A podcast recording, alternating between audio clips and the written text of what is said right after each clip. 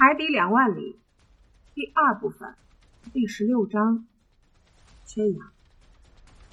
就这样，鹦鹉螺号的上方和下方全都是穿不透的冰墙，我们成了大冰盖的囚徒了。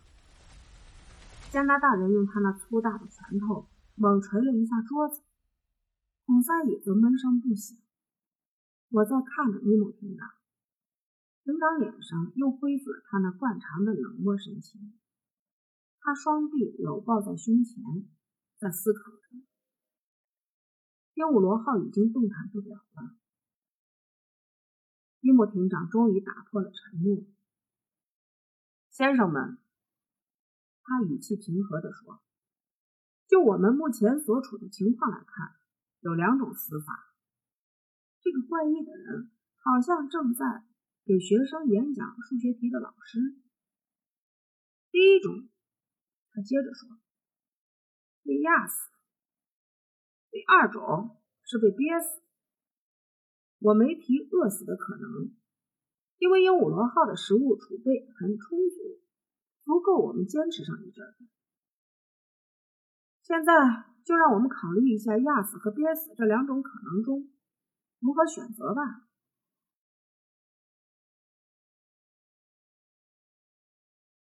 我们用不着担心会被憋死，厅长。我说道，因为我们的储气罐里灌得满满的。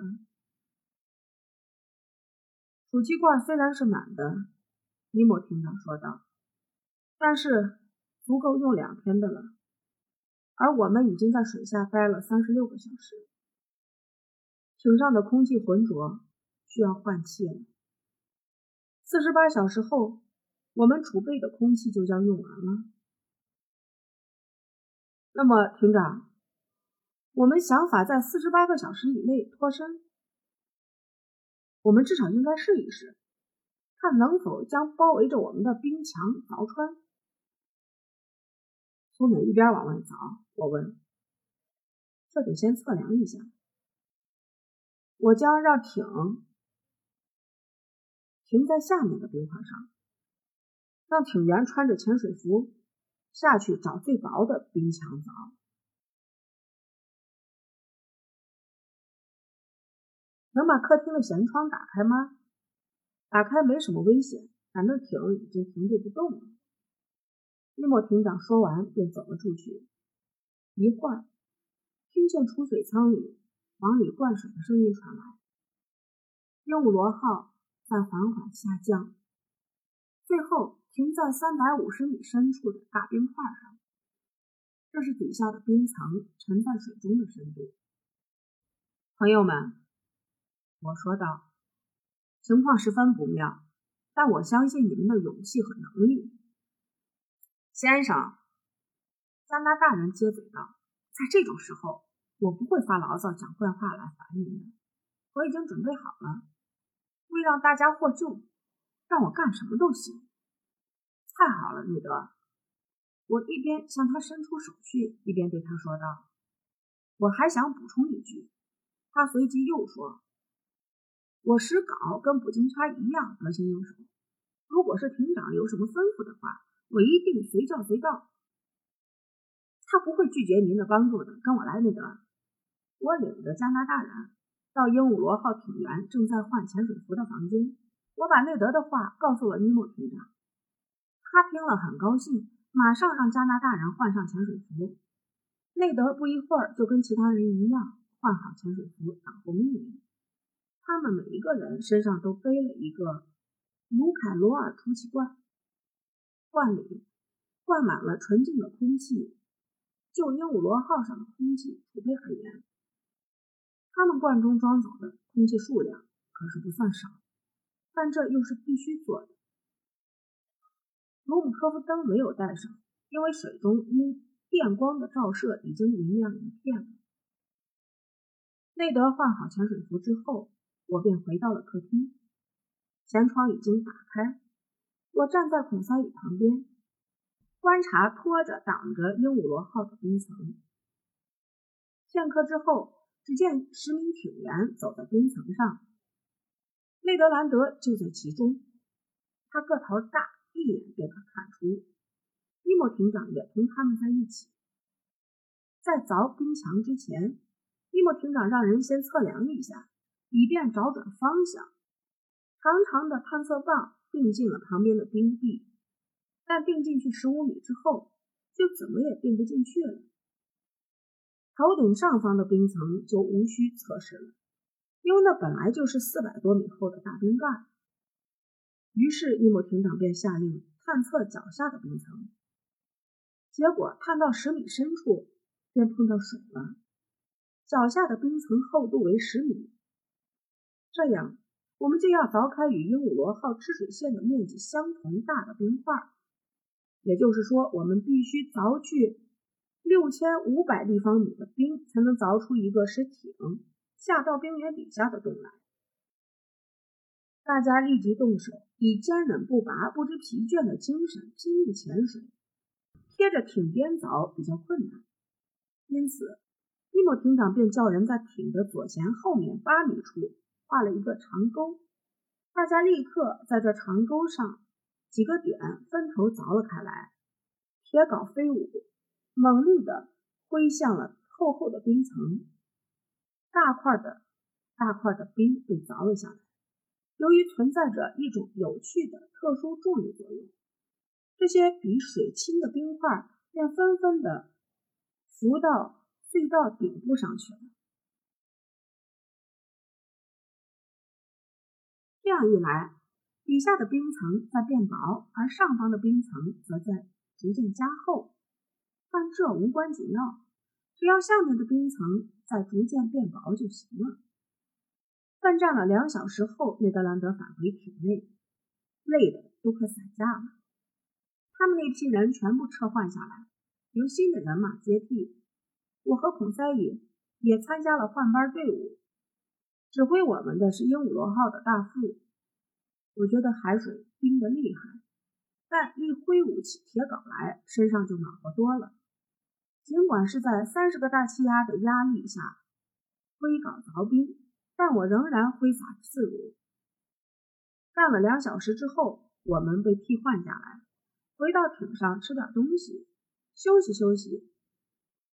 这时，我这才发现，卢凯罗尔储气罐里的空气与鹦鹉螺号上的空气差别之大，一个是纯净的空气，另一个则是充满了二氧化碳的气体。艇上已经有四十八小时没有更换空气了，空气中的氧气含量明显在减少。然而，十二小时里，我们只能画出一个范围内凿出一层一米厚的冰。如果照这个速度计算，要彻底完成这一工作，还得四天五夜才行。四天五夜，我对我的两个同伴说：“可我们储备的空气只够用两天。”而且，内德说，即使逃出这该死的牢笼，我们还是被困在大冰盖下面，仍然无法换气。内德所言甚是。有谁能够预测我们逃脱厄运最少需要多少时间呀？在鹦鹉螺号浮出水面之前，我们会不会因为缺氧而窒息身亡？鹦鹉螺号难道命中注定？要带着艇上的人一起葬身于这座冰墓中吗？情况十分严峻，令人胆寒。但每个人都在正视这一危险，决心尽其义务，坚持到最后。根据我的预测，夜里又有一层一米厚的冰被凿掉了。但是早晨，我们换上潜水服，下到零下七摄氏度的海水时，却发现两侧的冰墙。正在往船体渐渐合拢。离挖开的大沟远一些的海水，因为人的劳动以及工具并不能使之保持恒温，所以出现结冰的现象。面对这种迫在眉睫的危险，我开始怀疑我们还有多少获救的希望。怎样才能阻止水沟里的海水结冰的势头呢？否则的话，鹦鹉螺号的舱壁会像玻璃似的。被挤碎的，我没敢把这一新的危险告诉我的两个同伴，他们正在全力以赴地忙着艰难的求救工作。何必用这个危险去打击他们的积极性呢？但是我一回到艇上，便立刻向伊姆艇长报告了这个极其严重而复杂的情况。这事我知道。他语气依然十分平静地说：“任何复杂可怕的情况都改变不了他那镇静自若的神情。这又多了一层危险。可是我想不出什么招数来阻止他。唯一能够获救的方法就是，我们干的比海水结冰的速度快。关键是抢在前面。除此而外，别无他法。抢在前面。”这不就等于什么都没说吗？这一天，我挥动着铁镐，一连干了好几个小时，工作让我增添了点信心。而且干活的时候，我就可以离开鹦鹉螺号，就可以呼吸到储气罐里储存的纯净空气，远离艇上的浑浊的气体。傍晚时分，冰沟又挖出了一米。当我回到艇上时，我几乎让艇上的空气中所含的二氧化碳给憋死了。唉，我们怎么就无法用化学方法把有害气体给清除掉呢？氧气对我们来说并不缺少呀，水里就含着大量的氧，用我们的强力电池就可以把氧从水中分解出来，使艇上的空气变得纯净清洁。我对此想了很久。但想到又有何用？我们呼出的二氧化碳已经弥漫在艇上的各个角落了。要把二氧化碳吸收掉，就得把苛性钾装进了许多容器中，不停地摇晃。可是艇上没有苛性钾，而且也没有其他的可替代的物质。晚上，尼莫艇长不得不把储气罐的阀门打开。往瓶里放了一些新鲜空气。如果不这么做，那我们可能全都不会再醒过来。第二天，三月二十六日，我又下海去继续挖冰，开始挖五米深处的冰。两侧的冰壁和头顶上方的大冰盖的底部明显在增厚，显然鹦鹉螺号在脱身之前。这些冰层就会合拢，我一下子便感到绝望，铁镐差点从手中滑落。既然我将被这些石头一般坚硬的冰块憋死、卡死，我还拼命挖它干什么呢？这种死法简直是一种连野蛮人都没有发明的酷刑。我仿佛落入一只怪兽正要合拢的大嘴中，无法抗拒。这时候。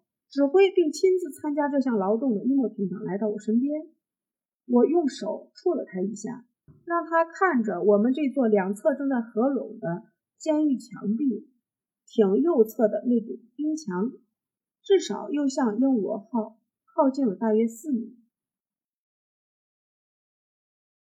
伊莫艇长明白我的意思，示意我跟他走。我们回到艇上，我脱去潜水服，跟着他来到客厅。阿罗纳克斯先生，他对我说道：“必须豁出去了，否则我们就会被这些海水结成的冰给封死在这儿，如同被封死在水泥里一样。”没错，我说。可是怎么豁出去？喏，他大声说道：“如果我的鹦鹉螺号能够顶住这种压力，不被挤碎的话，会如何呢？你想说什么？”我没明白尼姆艇长的意思，不禁问道：“您不明白水的凝固作用会对我们有所帮助吗？”艇长回答我说：“您没考虑过，水结冰之后会把我们困在冰原崩裂，如同把石头崩裂一样。您没想过，水是拯救我们的力量，而不是毁灭我们。”这话也许有道理，厅长。但是无论鹦鹉螺号抗挤压的力量有多大，它怎么也顶不住如此惊人的压力。它会被挤压成一块铁饼的。这我知道，先生。因此，我们不能单靠大自然的救助，还得靠我们自己。我们必须想法阻止海水结成冰。眼下不仅艇两侧的冰墙在增厚，而且艇前艇后的海水也剩下不到十尺了。冰层从四面八方向我们步步紧逼着。艇上储存的空气还够我们用多久？我问道。艇长直视着我说：“用到明天就没有了。”我惊出一身冷汗。不过听到艇长这样的回答，我还有什么可惊讶的？鹦鹉螺号三月二十二日就潜到未被冰封的南极海底了，而今天已经是二十六日了。五天来，我们一直靠着艇上储气罐中的储备维持着，而清新空气必须留给干活的人用。在我记下了这件事的这一时刻，不由自主的恐惧感攫住了我，似乎我的肺里已经缺少氧气了。这种感觉至今仍挥之不去。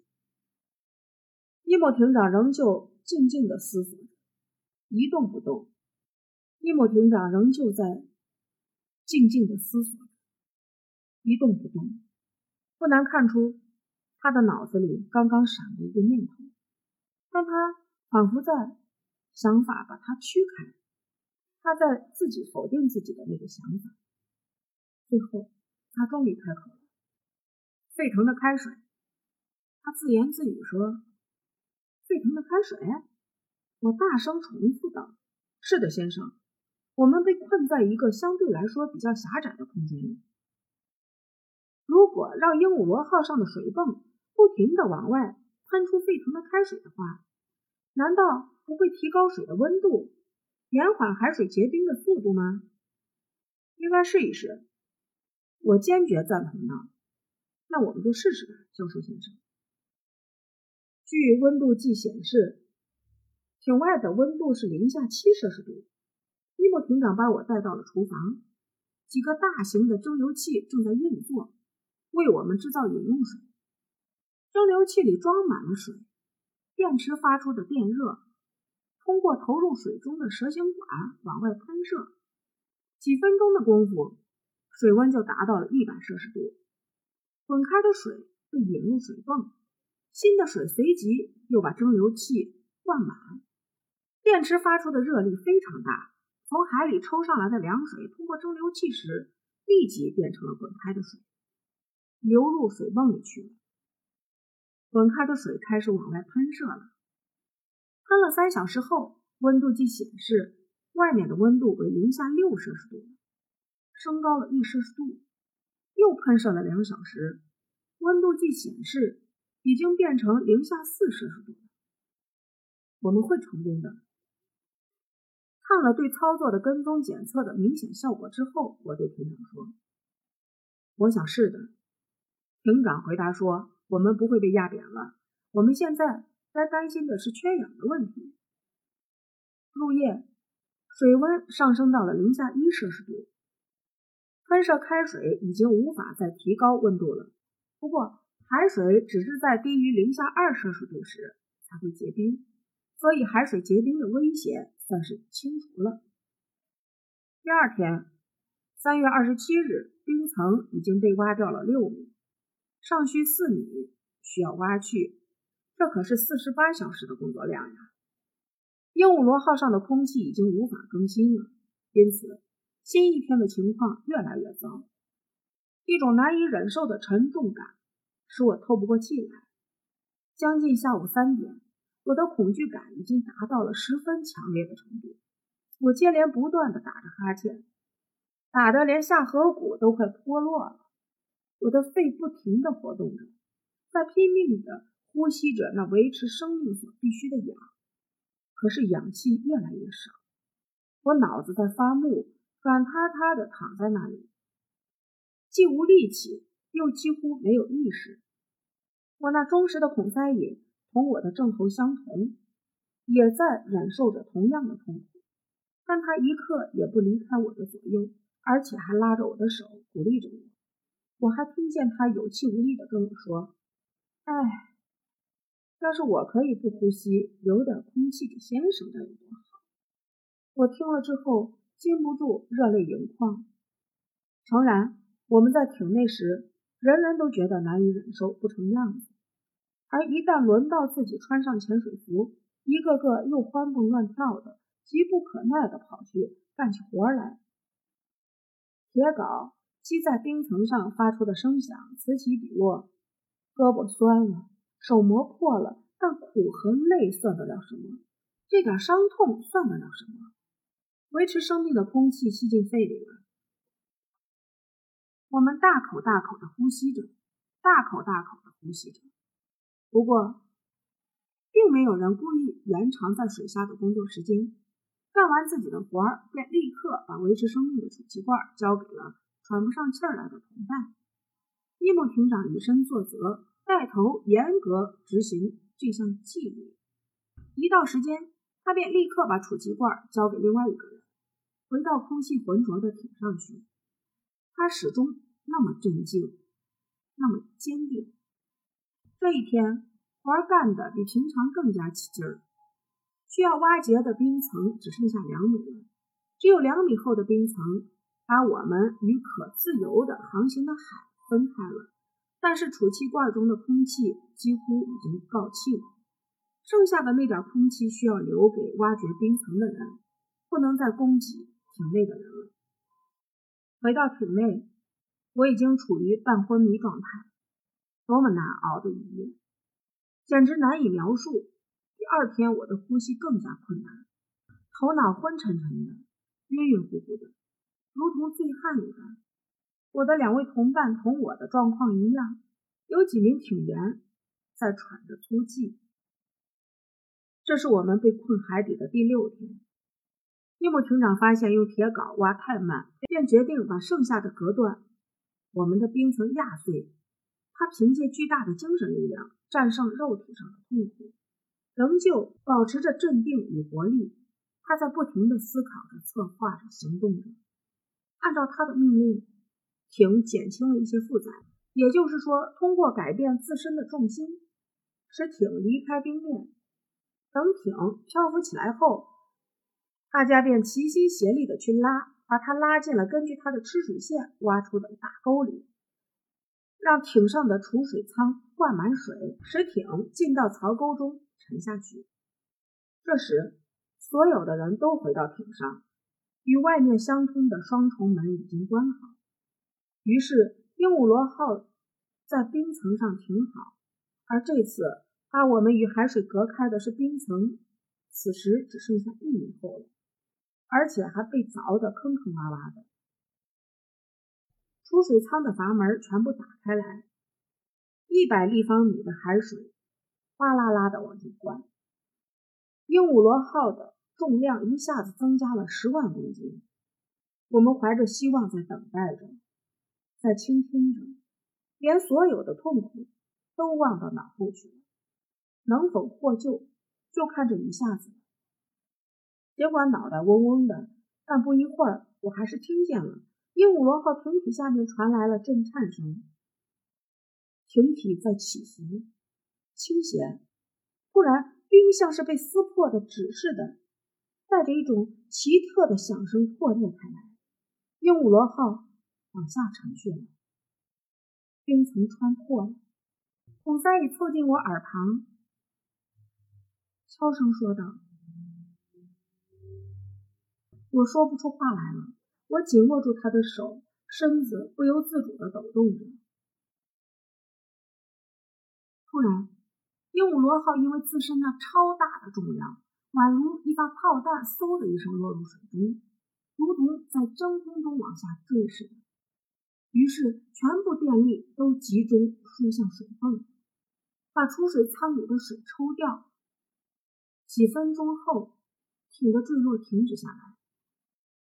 与此同时，气压计便显示出艇在往上升，螺旋桨全速运转，艇体甚至连螺栓全都在震颤。艇载着我们向北急速驶去。可是，艇还得在大冰盖底下行驶多长时间？还得一天？那我可挺不住一天了。我实在喘不上气来。只好半倚在图书馆的一张沙发上，我脸色发青，嘴唇发紫，机体丧失了所有的功能，我什么也看不见，什么也听不见，时间的概念已经从我的意识中消失了，我的肌肉已经无力收缩不了了。我不知这样过去了多长时间，但我下意识地感觉到生命垂危，挺不过去了。突然间，几缕新鲜空气进入我的肺里。我清醒过来，我们浮上水面了。我们浮上水面了，我们越过大冰盖了。是，是我的两位忠实朋友内德和孔萨里救了我。他们不顾自身，把储水罐里还剩下的一点点空气自己不吸，留给了我，把生命一点一点的输入我的体内。我想推开储气罐。但手却被他俩按住了。我尽情地吸了一会儿，我的目光移向了挂钟，已经是上午十一点了。该是三月二十八日了。鹦鹉螺号正在以每小时四十海里的速度飞驶在正坡。约姆艇长在哪儿？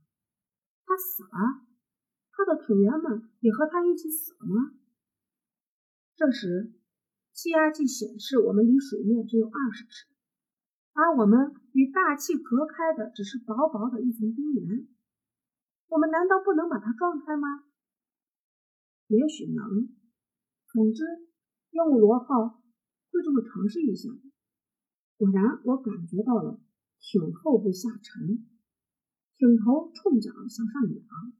这么做并不难，靠储水舱里的水。来让艇头翘起来就行，然后在螺旋桨的强力作用下，艇便像一把工程锤似的，猛力向冰原上击去。经冲脚一再冲击，冰原便渐渐地被撞裂开来。最后，鹦鹉螺号在拼足力气，猛地一冲，便冲出了冰原，把冰原压碎了。舱盖立即被打开。清新的空气一股脑的涌入体内，渗透角角落落，